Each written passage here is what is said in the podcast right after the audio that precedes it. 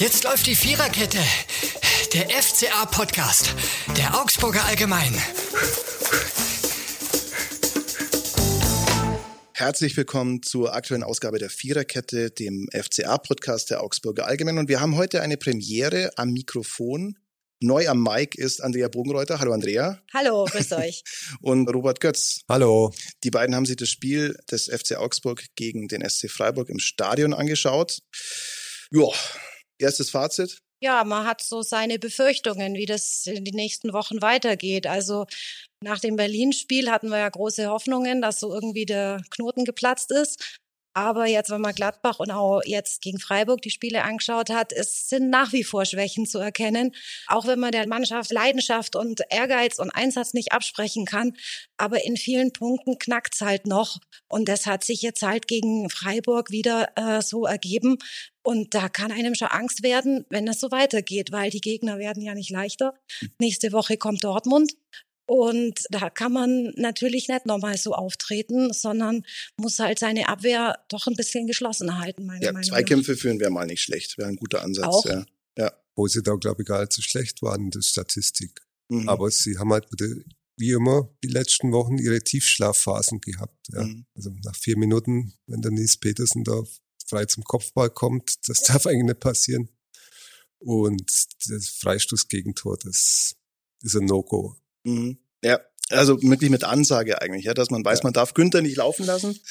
Dann lässt man Günther laufen. Ähm, Jago ist viel zu weit weg. Dann macht er es ja nicht von links, Äh. wo er eigentlich spielt, sondern von rechts. War nicht Jago. Also. Ja- Jago war ja bei, bei dem Freistoß war er in der Mitte. Der kann, Ah, da kann er nichts dafür. Beim Mhm. Einzel war er zu weit weg. ah ja, okay, dann habe ich jetzt das beim, 1 beim im Kopf. 2-1, gehabt, das war einfach Mhm. der Niklas Dorsch, der da die Ein-Mann-Mauer gestellt hat. Ja, stimmt. Und dann hat er sich nicht entscheiden können, was er macht oder einfach zu spät, dass er, dass er einem Günther Mhm. folgt. Ja. Und da, aber es war ja nicht der einzige Fehler bei dem Tor. Allerdings, ja.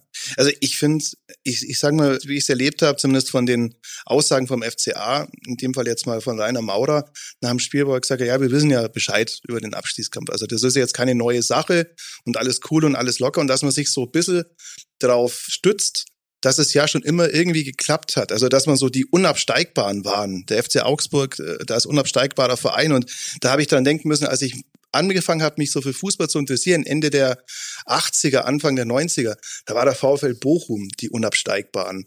Wir wissen alle, dass der VfL Bochum irgendwann dann abgestiegen ist. Danach, diese Titel hat dann mal der erste FC Köln getragen, die mit dem Et hätten immer J hier gegangen. Ich, ich hoffe, ihr habt das richtig ausgesprochen. Äh, falls nicht, sollten Kölnhörer dabei sein, mögen Sie es mir verzeihen.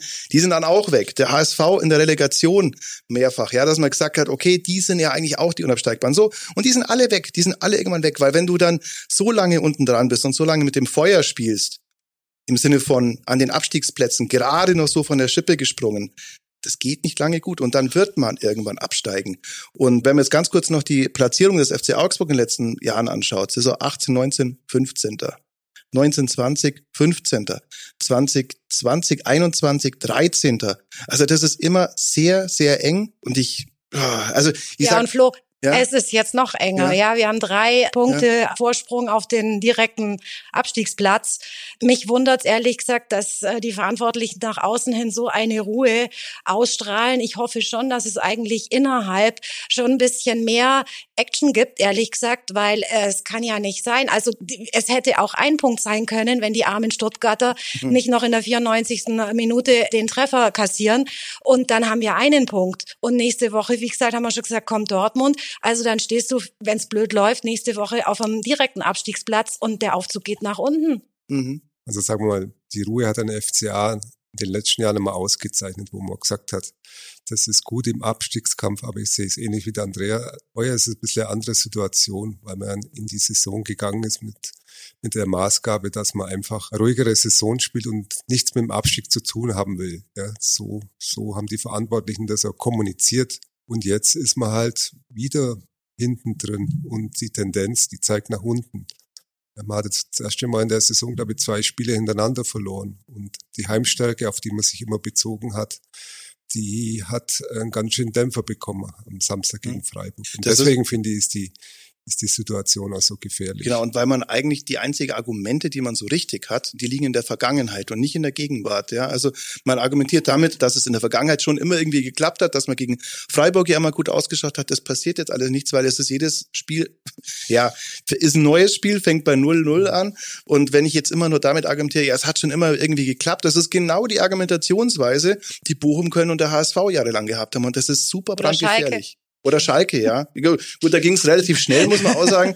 Die, die galten nicht als unabsteigbar, sondern nee, aber die, ja, die waren lange Zeit im oberen Tabellenfeld, äh, ja. also sind, sind überraschend dann durchgefallen, ja. Also, aber ja, das geht schnell und denk mir einmal, das kann ich, also ist vielleicht jetzt ein Downer, aber ich denke mal pro Saison einmal meistens, ja, du liebe Zeit, wir wollen die in der Klasse bleiben. Und und das denke ich mir jetzt gerade, muss ich ganz ehrlich sein. Und bitte ernst gemeinte Fragen, uh, only serious answers. Ähm, es erzählt mir mal, ihr zwei, was ist der Grund aktuellerweise, wo ihr sagt, jawohl, die bleiben drin. Ich finde da jetzt ehrlich gesagt nicht mehr so viele. Aber sie haben es in der Saison schon bewiesen, dass sie es können, ja. Wer zu Hause gegen Bayern gewinnt, Aber punktuell. kann's, ja, das, ja. das ist gerade das Problem. Die Konstanz ja. fehlt, Sie ja. haben gegen Gladbach 1-0 zu Hause gewonnen, wo Gladbach äh, in der Vorrunde noch, noch ganz anders da gestanden. Und sie haben Union Berlin geschlagen, 2-0, die, die als Favorit gekommen sind. Sie müssen einfach Konstanz in ihr Spiel bringen. Und das mhm. über 90 Minuten. Aber das passiert ja überhaupt nicht. Ja, das, es fällt schwer dran zu glauben, ja, aber ja, also es geht kein Konstanz im Spiel selber, kein Konstanz in dem Sinne, dass man endlich mal zwei Siege nacheinander einfährt, dass man so dieses Pflänzchen, was man dann hat, zum Beispiel nach Union Berlin, wo man ja. gedacht hat, ja, vielleicht war es das jetzt, vielleicht, die haben den Mannschaftsrat nochmal neu, neu sortiert, die haben dieses und jenes geändert, die jungen Spieler haben jetzt auch offiziell mehr Macht, äh, potenziellerweise in der Mannschaft und dann kommt wieder das nächste Spiel, man denkt sich, ja, du liebe Zeit, was ist denn da passiert? Ist denn da gar nichts an, an, an gebauter, an gewachsener Substanz innerhalb der Mannschaft man hat da? natürlich dieses Mittelfeldproblem jetzt. Ja. Dann hat man gedacht, gegen Union Berlin mit Arne Meyer auf der Position, das würde dann gut klappen. Dann kommt die Corona-Infektion, dann bist du gezwungen umzubauen. Natürlich hat das jeder Trainer, aber in dem Fall hat es halt wieder einen Rückschlag ergeben. Mhm. Ich denke halt, was ich fehlt, das ist halt so eine Achse, ja, die das Ganze zusammenhält. Man sagt, egal was vor Sturm draußen tobt, habt erfahrene Spieler, die, die sagen, wo es lang geht, die auch die Jungen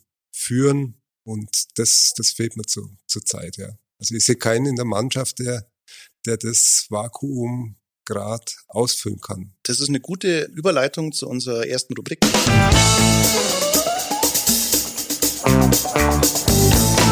Der Spieler des Spiels. Wir haben irgendwie auch mal gesucht, welcher Spieler aus der aktuellen Elf und plus ein Wechselspieler sich dieses, äh, ja, sich diese Aussagen diesmal verdient, Prädikat, danke, verdient hätte.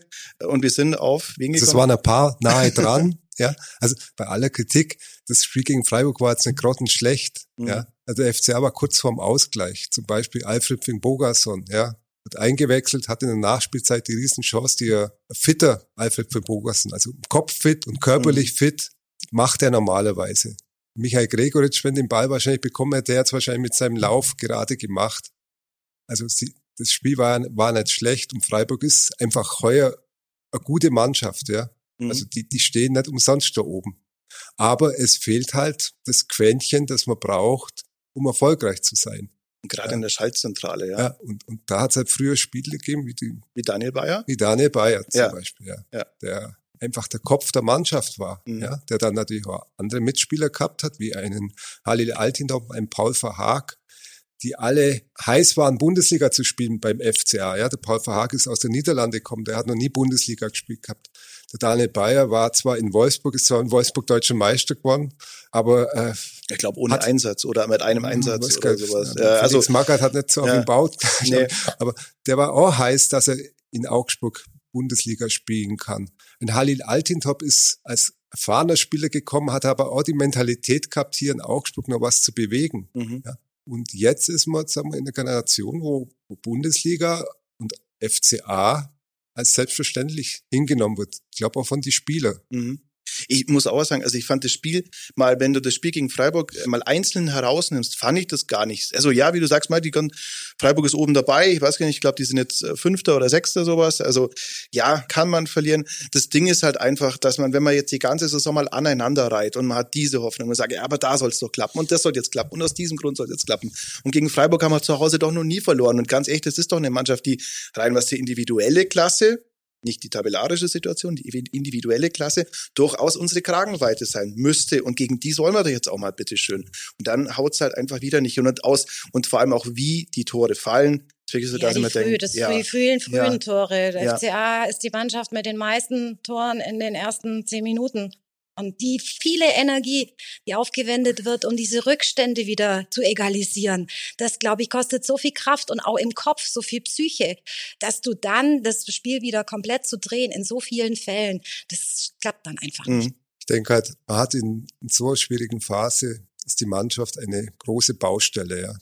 Und da muss sich die sportliche Leitung um Stefan Reuter schon mal fragen lassen, warum habe ich jetzt so eine Baustelle aufgemacht, ja, mit vielen jungen, sicherlich talentierten Spielern, aber die jetzt im Abstiegskampf stehen, ja.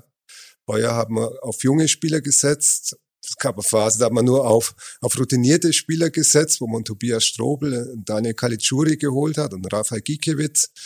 Sagen wir, die, die Mischung, die Mischung, die passt nicht, ja. Das ist noch nicht zusammengewachsen. Mhm. Und das, das ist das, was, was jetzt in der Situation so gefährlich ist. Mhm. Ja. Wenn man da Freiburg anschaut, die haben einfach eine Struktur in der Mannschaft, die ersetzen Spieler, die wegkommen, auch mit Talenten. Nur stimmt da das Gefüge, das Gerüst passt, das Konstrukt, das ist stabil. Mhm. Und das fehlt mir heuer beim FCA. Die kommen halt in eine gewachsene, funktionierende Mannschaft rein und können dann auch mal so Schlenker aufgenommen werden. Jetzt denke ich mir auch, im Grunde müssen ja theoretisch Niklas Dorsch und Arne Meyer, die müssen äh, die Schaltzentrale bilden. Das geht ja schon mal los, dass Arne Meyer ständig irgendwas hat. Natürlich auch keine gute Vorbereitung hatte, haben wir ja auch schon ein paar Mal diskutiert. Aber jetzt ist er wieder weg. Also zuerst war er Corona, jetzt hat er Trainingsrückstand gehabt. Und äh, ich würde mir auch denken, so als äh, wenn ich Mitspieler von Arne Meyer und, und Niklas Dorsch wäre, und dann gibt der mir so eine Ansage da würde man auch manchmal auch denken, ja, Burschi, also so das Gelbe vom Eis, das, was du spielst, war auch nicht. Und deswegen haben die dann natürlich auch jetzt nicht das Standing innerhalb der Mannschaft da mal zu sagen. Wenn die natürlich mal ins Laufen kommen und die Qualität, die sie zweifelsohne haben, auf den Platz bringen, dann wächst dann natürlich auch das Standing innerhalb der Mannschaft und dann tun die sich auch mal leichter. Das Problem ist, es ist halt noch nie so weit gekommen bei denen. Es gab immer punktuell gute einzelne Spiele, auch von denen, genau wie von der ganzen Mannschaft, aber es gab nie mal so eine Phase, wo sie ins Rollen gekommen sind und wo die ihre Qualitäten einbringen müssten. Niklas Dorsch zum Beispiel ja, der die Probleme in seinem Kreativspieler hat, der teilweise nur so als, als, als Staubsauger teilweise gefordert wird und gar nicht dazukommt, ein Aufbauspiel zu machen. Aber man muss sagen, die, die sind zwar jetzt nicht vom Alter ganz jung, aber Niklas Dorsch hat vorm FCA mhm. ein Bundesligaspiel gemacht für Bayern. Ja. ja. Der war dann in der, in der belgischen Liga und das ist halt schon was anderes äh, in der belgischen Als Liga. Verantwortung in der Bundesliga ähm, zu ja, übernehmen. Es, ja, ja, also. also das, und beim Arne Meyer ist er ähnlich, denn seine Bundesliga-Karriere war, war ja auch mit Auf und Abs mhm. gespickt. Ja, das, das ist kein äh, gestandener Bundesligaspieler und da kann man einige aufzählen in, in der Mannschaft. Mhm. Und die halt einfach noch nicht so gefestigt sind. Hm? Weil die, sagen wir, die das war ein Risiko, dass man, ja, ja, voll. Dass, dass man da, dass man da eingegangen Ich meine, das ist, kann auch gut gehen und ich, frag, und ich und ich glaube auch, dass dass Niklas Dorsch, Anne Meyer, Ricardo Pepi und wie sie alle heißen, Felix Udokan, Reese Oxford, die werden in fünf Jahren, also ja, ein absolut gesettelte, gute Bundesligaspieler sein. Ich weiß ja nur nicht, ob sie beim FCA da noch spielen. Ja, und ob der FCA Zeit hat dazu, und die jetzt so ja. beizubringen. Das ja. ist meine, meine Hoffnung, ist nicht in fünf Jahren, sondern ich hoffe, dass die auch in der Saison das noch auf die Reihe bekommen. Weil das sind ja, das sind junge Spieler, wenn es denen läuft, dann können die das Spiel auch für sich entscheiden. Ja. Mhm. Ich glaube, es, es fehlt nicht viel, aber zurzeit fehlt etwas. Und was halt heuer in der Saison ist, Genau, also ich glaube, diese Hoffnung teilst du dir mit den FCA-Verantwortlichen, aber äh, ja. ja. aber es, es sollte jetzt mal kommen. Ich, ich bleibe auch lieber in der Bundesliga und berichte über Bundesliga ja. als über zweite Bundesliga. Ja, aber klappt das jetzt gegen, was haben wir als nächstes? Dortmund, Dortmund haben wir, wir haben Bielefeld, Bielefeld und Mainz. Mainz. und dann den und, VfB. Und dann VfB Stuttgart, mhm. ja. Also das ist natürlich ein Megaprogramm. Ja, ich glaube, das sind die vier wichtigsten Spieler der jüngeren Vereinsgeschichte, die da jetzt auf den FCA zukommen. Ähm, ja, und wir haben es gesagt, also die Mannschaft selber, wenn du anschaust, die ist gar nicht so krachend jung. Du hast Gikiewicz, André Hahn, Florian Niederlechner, aber an den entscheidenden Punkten, an der Schaltzentrale, da fehlt's halt, ja. Und da kommt, da kommt bislang noch nicht so viel raus. Zum Beispiel jetzt äh, Carlos Grueso, finde ich absolut bezeichnend. Carlos Grueso, der ja eigentlich schon fast weg war im Winter, wenn man denn einen defensiven Mittelfeldspieler erhalten hat. Jetzt hat man einfach mal keinen anderen mehr, weil Arne Meyer weg ist, äh, Jan Moravec natürlich immer mal wieder Probleme hat mit seiner Gesundheit. So, und dann bleibt er halt nur noch der übrig. Und der soll jetzt, also er war ja ein bisschen schüchtern. Bitte was? Schüchtern fand ich ihn. Ja. Er hatte wirklich mal Gelegenheit, wo man gedacht hat, jetzt zieh ab, aber mhm. ähm, dann gibt er lieber Abspiel zurück und so weiter. Das äh, hat man ihm Angst. Aber wo woher soll er den Selbstbewusstsein haben, wenn er weiß, der Trainer und die, der Verein, naja, also wenn die jetzt den äh, Jens Starge bekommen hätten oder den norwegischen äh, Pendant aus, aus Genua, dann wäre ich jetzt wahrscheinlich, oder nicht, naja, ziemlich sicher wäre ich dann wahrscheinlich nicht mehr hier. Das trägt jetzt nicht gerade zur Job zu und Niederlechner im Kleinen nicht ganz so stark, aber im Kleinen ja was ähnliches mit Chicago, der Flirt. Ja, das ist dann erstmal bisschen schwierig alles. Ja, ähm, wir müssen noch die Geschichte mit den Trainern ansprechen. Die war ein bisschen verwirrend. Also Markus Weinziel war, das war klar, das Einzige, was wirklich klar war. Zu Hause. Es gab leider kein TikTok-Video von ihm. Schade. Äh, bei dem er den Fernseher anbrüllt, ähnlich wie Steffen Baumgart. So, und das war klar und beim Rest wird es ein bisschen äh, diffus. diffuser, mhm. ja. ja, sag mal, der FCA hat ja kommuniziert, dass die Aufgaben klar verteilt waren. Sie waren es intern wahrscheinlich auch, aber nach außen war man am Samstag dann doch ein bisschen überrascht, dass der Rainer Maurer nicht an der Seitenlinie steht, sondern Co-Trainer Jonas Scheuermann. Und ja, also es war einfach überraschend. Mhm. Ja, deswegen auch überraschend, weil Jonas Scheuermann äh, jetzt erstmal ja, ist ein Quereinsteiger, macht, äh, so wie Florian Niederlechner mal erzählt hat, äh, herausragende Motivationsansprachen aber hat jetzt auch zum Beispiel nicht die Qualifikation, was jetzt auch nicht unbedingt erstmal was heißen muss, als Trainerschein für die Bundesliga. Den hat äh, Rainer Maurer natürlich schon. Mhm. Rainer Maurer, der äh, 15 Jahre als Cheftrainer Erfahrung hat oder 20 Jahre sogar, 20 Jahre als Cheftrainer Erfahrung hat. Und da frage ich mich dann schon, also äh, entweder Rainer Maurer ist dann die Vertretung für Markus Weinziel oder ist es nicht, aber auf wen soll ich denn als Spieler denn auch hören? Also wir, da denken wir, wer gibt denn dann die Taktik vor? Der eine macht die Ansprache, der andere ist dann aber der Cheftrainer in der Pressekonferenz, aber da wieder Rainer Maurer. Ja. Und zu einem Überfluss äh, höchstwahrscheinlich Tobi Zellner war derjenige, was wir so beobachtet haben, der dann eigentlich die Kommunikation am ersten noch so äh, in andere Richtung gehabt hat. Mit dem Trainer. Ja. Gut, die Trainer ist ja über Punkt. jemand auf der Tribüne. Ich denke ja. mal, es sind die, es waren die Analysten, die ganz oben bei uns mhm. sitzen. Äh, die haben anscheinend Kontakt mit Markus Weinzel gehabt. Wie viel er da Einfluss nehmen kann oder so, kann ich schlecht beurteilen. Aber Jonas Scheuermann war ja neben Markus Weinzel immer wieder an der Seitenlinie, weil er einfach für die Standards zuständig ist. Und er gilt als guter Kommunikator, wahrscheinlich war das die Entscheidung, dass man gesagt hat, äh, er soll das vorne am Spielfeldrand auch über die Bühne bringen. Ja, mhm. also an der Aufgabenstellung war sicherlich nicht gelegen, dass sie verloren haben. Ja, mhm. ja, ist halt. Aber es war es war einfach ein bisschen konfus mhm. für Außenstehende. Für Außenstehende ja. schwierig nachzuvollziehen, ja. wer wann mhm. was zu sagen hat. Ja, aber ich denke, ab Sonntag ist wieder alles klar. Hoffentlich. ja, man weiß es ja nicht. Also ich spreche aus eigener Erfahrung. Manchmal ist dann der Schnelltest doch länger noch positiver, als man denkt. Und dann muss man dann doch noch was absagen. Ja, also aktuell sind sie übrigens negativ, keine Sorge. Aber ich hatte, ich die letzte, mir aufgefallen ist, die letzte Folge haben wir ja in digitaler Weise aufgenommen. Hatte vielleicht Gründe. Ähm, aber wenn wir gerade über Markus Weinziel sprechen, wie seht ihr seine Situation? Weil irgendwann denke ich mir, also klar, du hast jetzt diese Mannschaft, Du hast jetzt diese Spielweise und ich bin eigentlich auch kein Freund davon, den jetzt sacken zu lassen oder den jetzt zu ersetzen, weil im Grunde, das hatten wir auch schon mal hier, musst du mal irgendwann Farbe bekennen und sagen, ja, das ist mein Trainer, mit dieser Spielidee möchte ich durch die Saison gehen und am besten auch in die nächste Saison. Allerdings gehen dir irgendwann die Optionen natürlich aus. Also neue Spieler kannst du jetzt nicht mehr kaufen. Nee. Kann man nicht vorstellen, dass der Trainer auf der Kippe steht, aber gerade so stille Wasser wenn da so extreme Ruhe ist und alles, ich traue da dann, wenn dann doch die Panik im Abstiegskampf irgendwann kommt, ähm, kennen die handelnden Personen schon. Da kann auch mal eine überraschende Entscheidung fallen, war immer mal wieder in den vergangenen Jahren und müssen wir auf alles gefasst sein. Also ich würde nichts mhm. ausschließen, aber kann mir schon auch vorstellen, dass da auch die Treue gehalten wird, um Konstanz irgendwo irgendwann mal reinzubringen. Weil, mhm. Aber die Zeit läuft ab. Es ja. wird knapp. Ich glaube nicht, dass Markus Weinzer da in Frage stellt. Sind wir dann SC Freiburg als, als leuchtendes Beispiel. Die sind dann mit dem Christian Streich abgestiegen, ja. Sind mhm. dann wiederkommen. Also es war ja nicht alles immer rosig beim SC Freiburg. Ja, die sind auch. Aber Aber das ist natürlich die, die, der Sonderfall. ja, aber sagen wir, der, der FC hat bisher immer die Ruhe bewahrt. Ja, aber das ist es. Also man, man argumentiert dann auch wir jetzt mit der Vergangenheit und die, die hilft dir einfach nichts. Ja. Und auch beim SC Freiburg muss man sagen, das ist ein Weg, den finde ich jetzt tatsächlich nur in dieser Form, finde ich jetzt der SC Freiburg beschreiten kann. Weil als die damals gegangen sind in die zweite Liga, da sind auch viele Spieler weggegangen, die ihnen richtig wehgetan haben. Also zum Beispiel Jonathan Schmid ist dann zu Hoffenheim gegangen, weil sie noch ein paar andere Spieler sind auch weggegangen. Also und dasselbe würde natürlich hier auch passieren. Und das sind jetzt dann Spieler, die dich potenziell verlassen würden, müssen wir nur mal durchgehen in der ersten Mannschaft. Wer ist da potenziell einer der, der, der top gehandelten jungen Spieler? Niklas Dorsch war jetzt im Sommer auch schon einen Haufen dran. Weiß ich nicht, ob der sich nochmal ein Jahr zweite Liga tut, glaube ich jetzt eher nicht. Ja. Und so geht's dann weiter. Also gefährlich, ja. Also Verträge haben sie alle, die in Verträge, der genau, Liga sagen, gelten. haben Und ja sagen alle wir, für die zweite Liga. es ist Corona, du musst dann auch Vereine finden, die das zahlen, was der FCA fordert. Und äh, Stefan Reuter und äh, Michael Strell sind als harte Verhandlungspartner Bekannt. bekannt. Ja. Berüchtigt. Und also Ja. da, da kann man dann auch Spieler wieder, wieder einkaufen. Ja? Also es wird Mhm. sicherlich nicht, nicht so sein, dass die Mannschaft so beieinander bleibt, Mhm. aber noch sind ja einige Spiele zu absolvieren.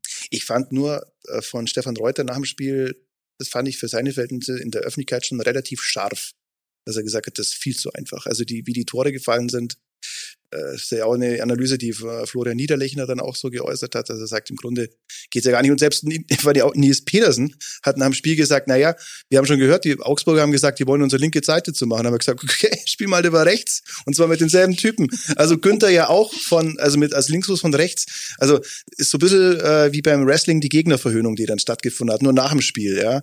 Ja, das, das kann nicht gefallen. Und das ist dann erstmal auch eine Unzufriedenheit, die spürbar ist, dass man sich seiner Stärken so ein bisschen beraubt hat. Auch die historischen Stärken, ja, die man gegen Freiburg hatte. Und damit sind wir bei der zweiten und letzten Kategorie.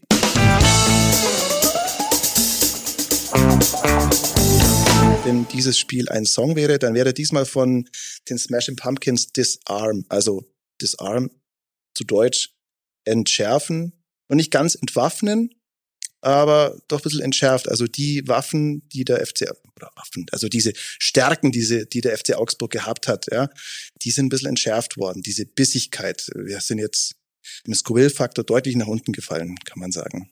Langfristig, langfristig.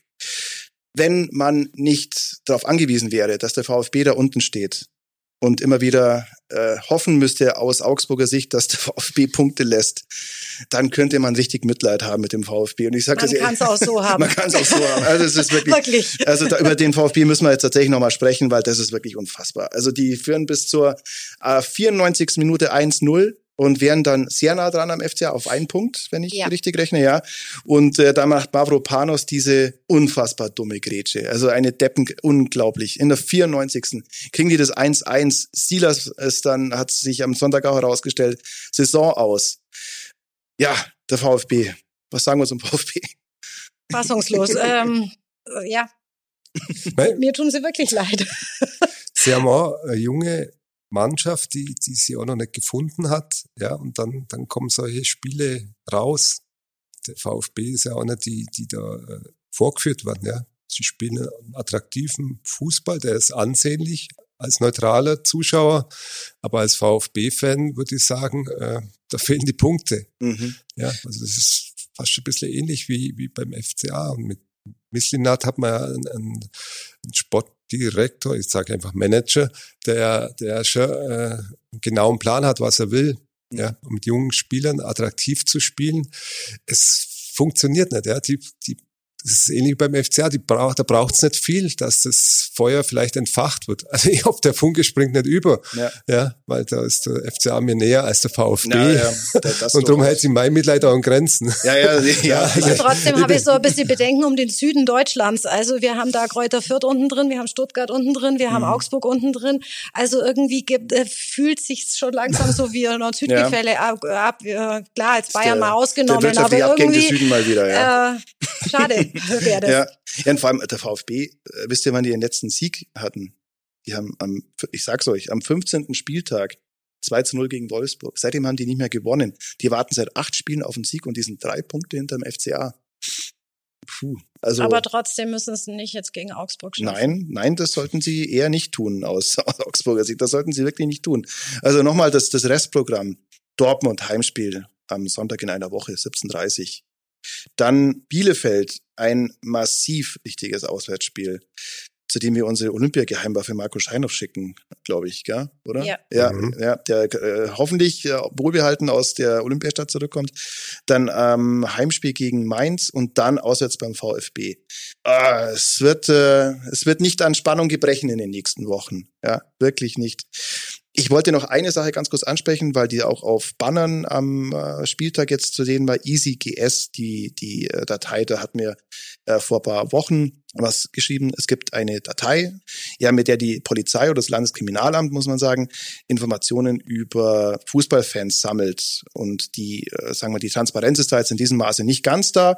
Man weiß nicht genau, warum komme ich rein, komme ich überhaupt rein. Man wird nicht benachrichtigt, wenn man drin ist. Und derzeit hat das Ganze noch keine direkten Konsequenzen. Das muss ja aber nicht so bleiben. Und ähm, jetzt mal ganz wertneutral, natürlich haben es Leute verdient, in Anführungsstrichen wahrscheinlich in diese Datei aufzutauchen. Es gibt aber auch viele Leute, die sind sehr überrascht, dass sie überhaupt drin sind. Und betrifft viele aktive, aber beileibe nicht nur aktive Fans der Szene. Auf rot-grün-weiße-hilfe.de kann man sich zumindest informieren. Wollte ich, nachdem ich auch diesen Artikel da verfasst habe, nochmal darauf hinweisen.